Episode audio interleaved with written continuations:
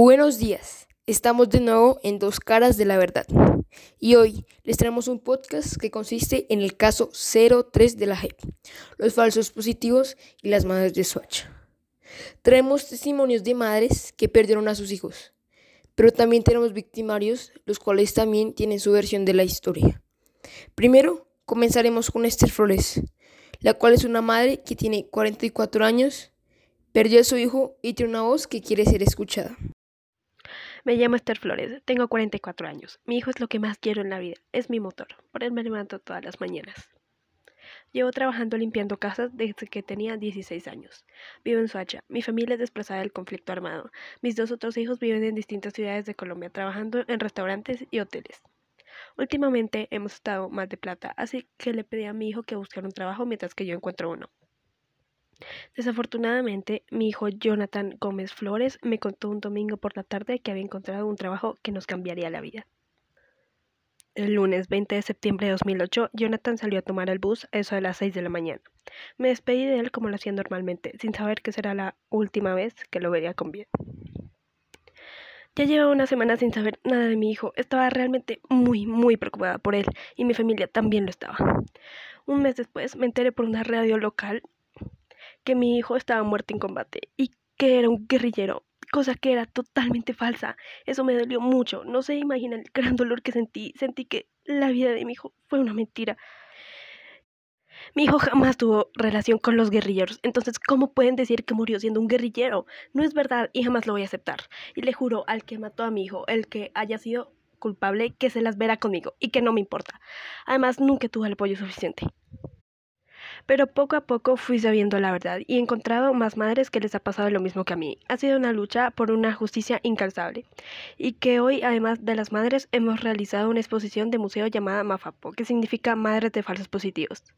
Seguiremos luchando y protestando para que algún día podamos tener la justicia que tanto anhelamos. Y aunque nuestros hijos sean irreemplazables, con la búsqueda de la justicia podemos sentir un alivio de que jamás se repetirán esos casos de nuevo. Y además les quiero dar las gracias a Mafapo por todo el apoyo que le ha dado a mí y a mi familia después de la muerte de mi hijo, la cual nunca superaré, jamás. Espero que al menos con saber la verdad tengo suficiente. Esther, muchas gracias por compartirnos tu vivencia. Es una pena lo que le pasó a tu hijo. Es muy triste. Pero por suerte estás en MAFAPO, Organización de las Madres de Víctimas de los Falsos Positivos. Y todo Colombia escuchó tu voz y sabe que quieres saber la verdad. Ahora, también escucharemos otra cara de la verdad, los victimarios, los cuales serían el Ejército Nacional que sirvió durante el mandato del expresidente Uribe. A continuación, hablará Omar Mosquera, soldado retirado del Ejército Nacional. ¿Qué tienes para decirnos, Omar? Fui soldado del Ejército Nacional. Tengo 34 años. Soy Omar Mosquera. Tengo dos hijas, una con 13 y otra con 9 años. Mi esposa Juliana. Y me vi envuelto en el caso de los falsos positivos. Estuve en servicio del ejército durante 15 años. En el 2007 mi hija mayor nació y no pude estar presente el día de su nacimiento. No pude estar ya que estaba haciendo un trabajo muy importante, o lo que fue para mí. Estaba enganchado con la idea de poder ir a ver a mi hija mayor y a mi esposa, pero para eso teníamos que matar guerrilleros, lo cual era muy complicado. No sé en qué momento pasó, pero en ese momento no era yo, Omar Mosquera. Maté jóvenes que venían de todas partes del país, con promesas de trabajo para, asesinar para ser asesinados por las manos de mis compañeros y colegas. No sé a quién se le ocurrió la idea de asesinar a campesinos y jóvenes, para luego hacerlos pasar por guerrilleros y así demostrar que la campaña del presidente Uribe era muy efectiva. Estaba tan alegre de asesinar jóvenes. ¿Por qué estaba feliz? Es lo que me pregunto ahora.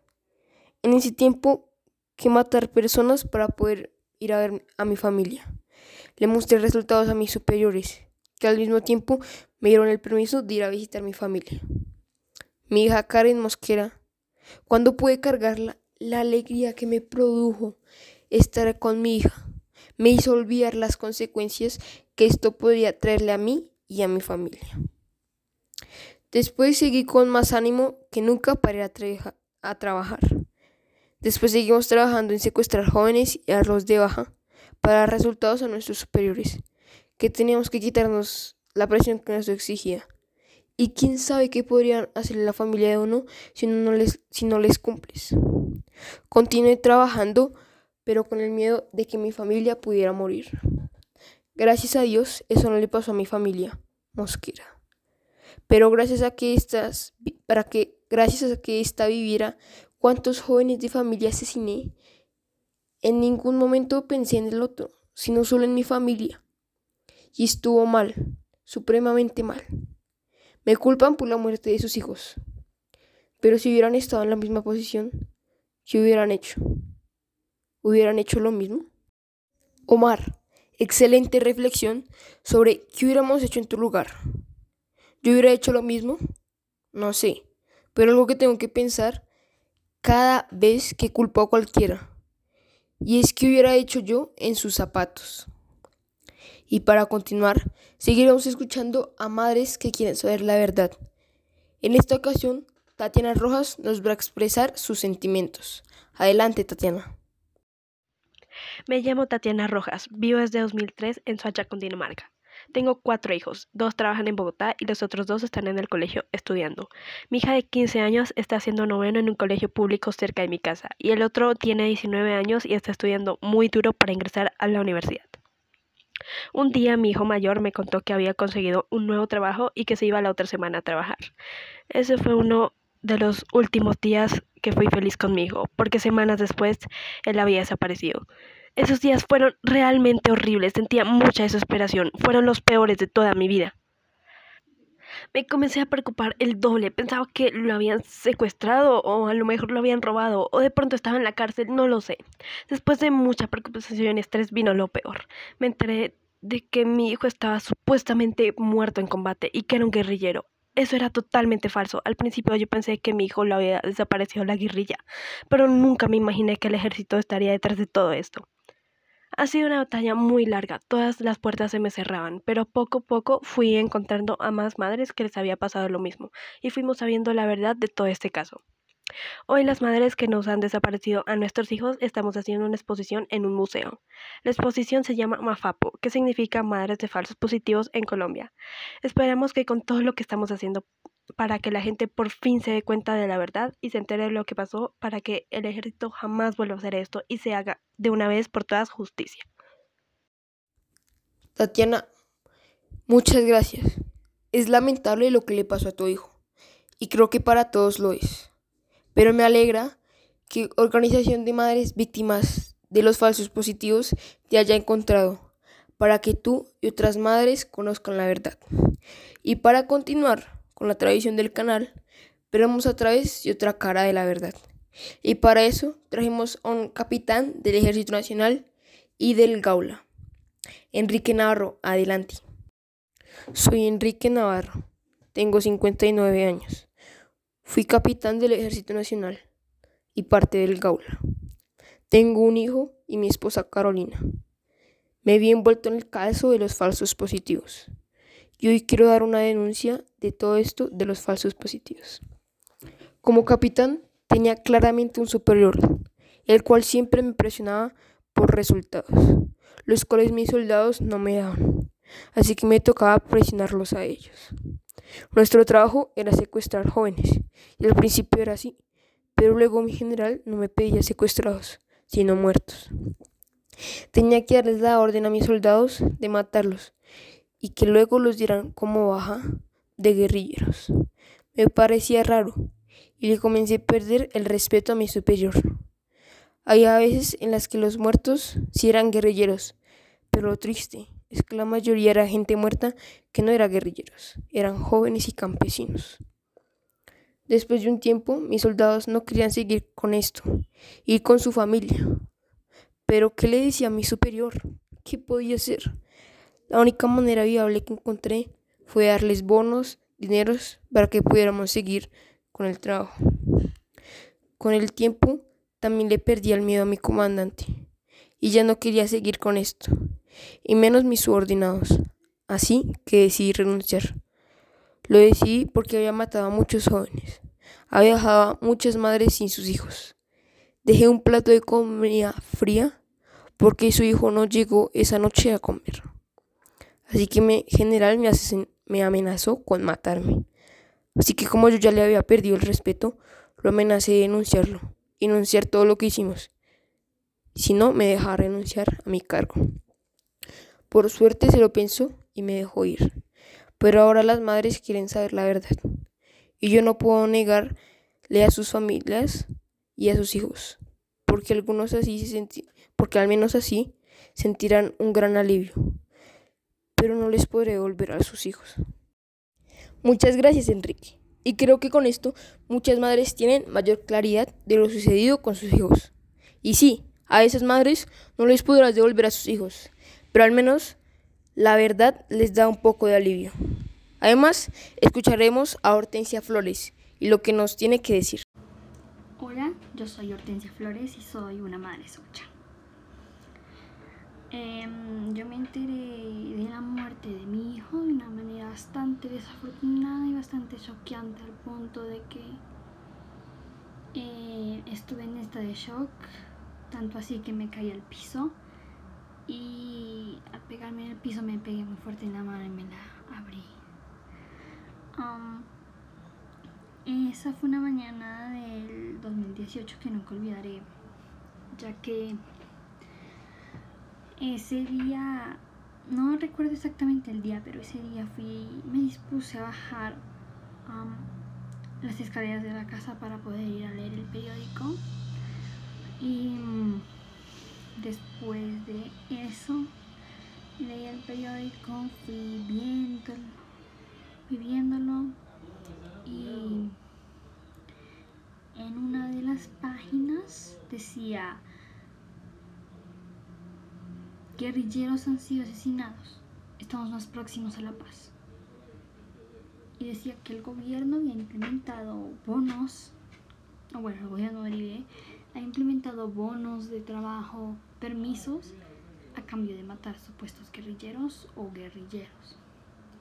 Lo que nunca me imaginé es que mi hijo fuera uno de esos falsos positivos. Yo, la verdad, pensé que mi hijo estaba trabajando debido a que pues me dijo que ese día lo habían citado una entrevista de trabajo muy favorable. Por lo tanto dije bueno no hay ningún problema puede ir a la entrevista pero después con ese periódico me enteré lo del lo de su muerte y al inicio pensé que en verdad era parte de la guerrilla, pero poco después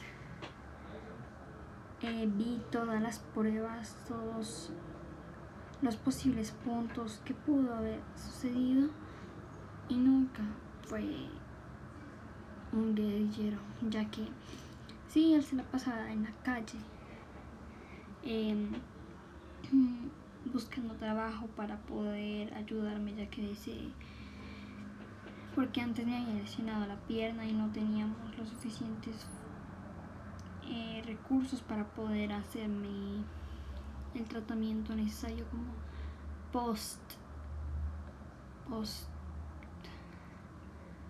post lesión como terapias y eso. No teníamos los suficientes recursos monetarios.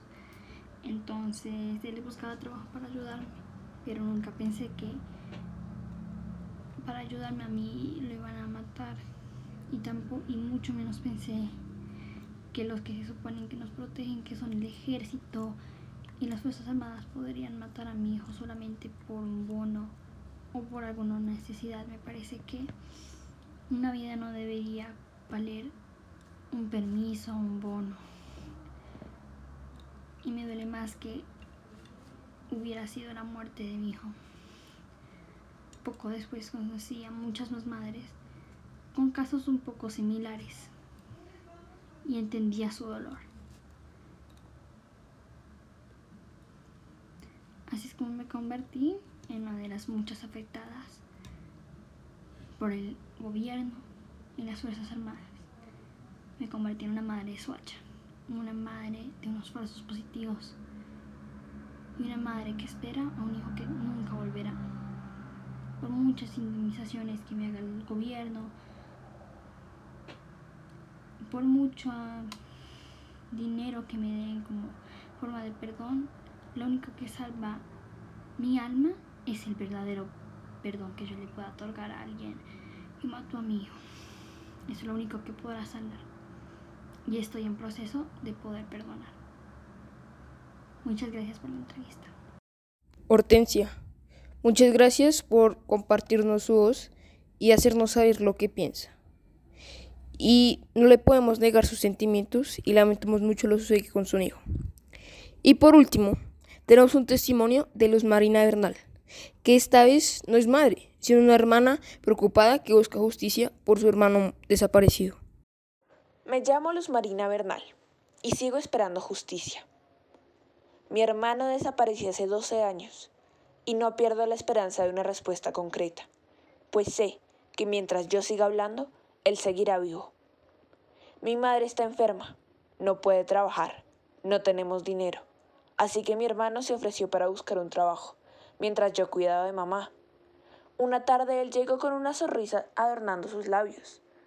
Había conseguido un trabajo, del cual nunca nos mencionaba nada, además de su buena paga. En familia logramos disfrutar un año nuevo próspero, con comida en nuestra mesa y mamá sana y feliz.